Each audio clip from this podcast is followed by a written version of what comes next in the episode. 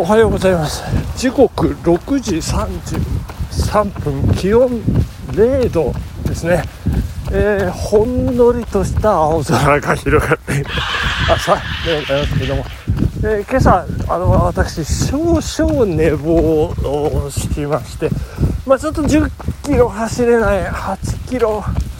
ぐらいかなという感じの朝でございまして。まあ昨日20キロ21キロとまあ頑張った方なんじゃないかなと。ちょっとね、えー、今日はまあしょうがないかなというところでね、えー、何が時間かかったかっておトイレに時間かかっちゃいまして、えー、なかなか、え出発できずというような感じでね、えまあ、8キロコースかなというところアップルラインを、えちょっと10キロコース手前を左に左折して、えー、走っているというところでございますけども、えー、本日ですね2月26日226事件の日でございまして。いやー大変でございます。226事件って皆さん覚えてらっしゃいますか？いや覚えてないですよね。生まれてませんよねほとんどの皆さん、まあ、ただ私のあの年老いた母親はあの生まれてましてですね3歳だったという。えー、っと今今年彼女91なんですけど、えー、3歳ですからね。今から88年前の出来事ということで100年経ってないんですね、えー、88年前に、えー、軍事クーデターが起こって青年将校っていう教科書に出てきますけれども内務省を占拠してですね、えー、なんですか国会とかあの国会周辺ですね今、えー、自治省じゃなくてななんですか？あ総務省ですね。総務省のあの辺りが、まあ、かつて内務省と,、えーと、ですからあの東京地方裁判所の向かいですね。あの警視庁の隣なんですけどあそこをこう占拠して、えー、まあ、バリケード張ってる的ななんか写真のとこに内務省のねあの庁舎の写真ありますけどその庁舎の中に私かつて東京転勤あの命じられたばかりの頃建て替えでその内務省の調査行ったり来たり出たり入ったりしてた時代がありましてですね。いやなんか背筋がゾッとするような何とも言えない気持ちになりましたけどもその88年前、まあ、軍事クーデターですけれどもなんと青年将校たち、まあ、いわゆる反乱軍ですけれども反乱軍の人数がですね1483名という、まあ、これかなりのこの、まあ、10や20、まあ、100や200じゃないと1483名がこう武装蜂起してね、えー、反乱をして、えー、もう国家を欲しいままに動かそうと、まあ、欲しいままっていうのはちょっと、えー、語弊がありますけどもまあちょっとね軍事、えー、国家にこう変えていこうというようなそんなあの強烈な動きがあったんですけどもまあこれクーデターっていうのがね、えー、実際88年前もう100年も経ってないえー、時期にこの日本国の中で起こっていたっていう、まあ、そういう認識をねちょっと新たに、えー、しなきゃいけない本日ですね、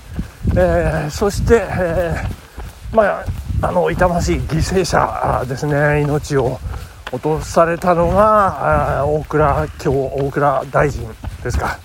え高橋是清さんですね、えそして首相経験者内務大臣の斉藤誠さんがね、えー、命を落とされてしまいましたけれどもいやまあ大変な事件でございますね。いやいやそんな2月26日でございますけれども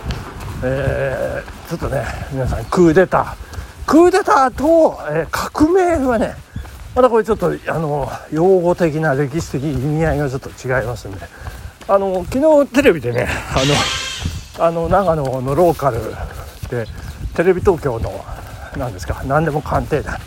を再放送というかネットで引っ張ってきてやってましたけれども高杉晋作ですね。あの彼の書状もうわずか4行の彼の直筆の書状がなんと2000万円っていう値がついてですね、まあ、昨日ランチしてた食堂もうお客さんみんな盛り上がっておりましたけどもね。すごいっていうね。まあ高杉先生が29で死んでますからもう資料が多分ほぼほぼないと。少ない。あの物量がもうそもそも少ないということで希少価値がある。というようなことも相まって2000万だと思うんですけどえー、なんで高杉晋作の話になったかというとですねあの彼はあの倒幕ということで、えー、幕府を倒すんだということで第二次長州征伐の幕府軍をねこう綺麗に打ち破りましたけれども。まあそして彼が、えー、やったのはこれはですね革命ですね。間違いなくね。明治維新というもう生態をもう変えてしまうあの仕組みをね、まあ、これ英語で言うとスキームという。スキームちょっと違うかな。あのだからこう形を変えてしまう。それは革命ですよね。でクーデターっていうのはその支配統治の形を変えずにその首だけ自分があのなりますよというその脳みそだけと変えますっていう、えー、それがクーデターですから。まあ、これ仮にですね高杉晋作が江戸へ登っていって、えー、我こそは将軍なりと言って将軍の座に座ってであの江戸幕府のね役人たちをあの自分の命令で動かすということになります。とこれがクーデターということになる。ということでねクーデターと革命がねこれは私中学生の時かななんか先生に言われてあへえと。へえって思って、えー、まあなんかこれ知っておくとね、えー、将来役に立つかもしれないななんて思ってたんですけれども。まあ何十年30何年40年後ですか。ラジオのネタになってますけどね。そんなことはいいんですけど。えー、まあそんな2月26日の本日ですね。月曜日ということで週の始まり皆さん頑張ってまいりましょう。えー、そして昨日光る君へよかったですね。いやいやいやいやあの盗賊のねえー、なんて言いましたか名前忘れちゃいましたけども矢で撃たれた、えー、男がですねえー、あの清秀信秀何秀ちょっと出てきませんけども彼とね道長のこの関係微妙な間柄っていうのがねまあなんか身分の違いの隔たりっていうんですか何とも、え、うまいこと描かれてましたけれども。私昨日あの光る君を見てってですねあれ？と思ったらえっ、ー、とですね年号が出てまして870何年っていう風にテロップで出ていやいや870何年？いやすごいな。平安時代これ中頃なんじゃないかっていう。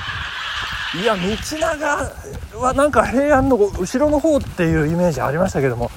まあやっぱ平安時代の後ろの方っていうとまあ源平合戦。あそうかそうかと。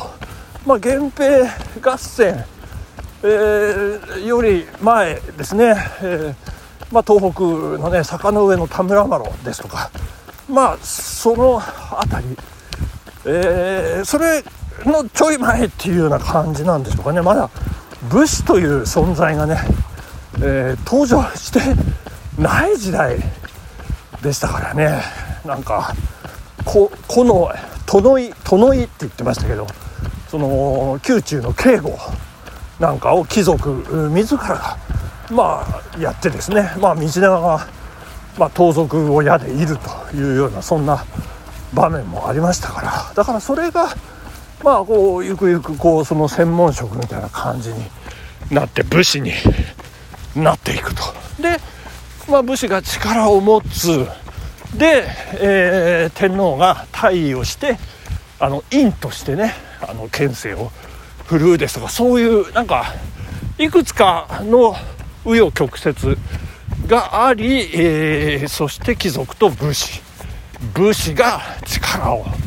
持つ。そしてあの平清盛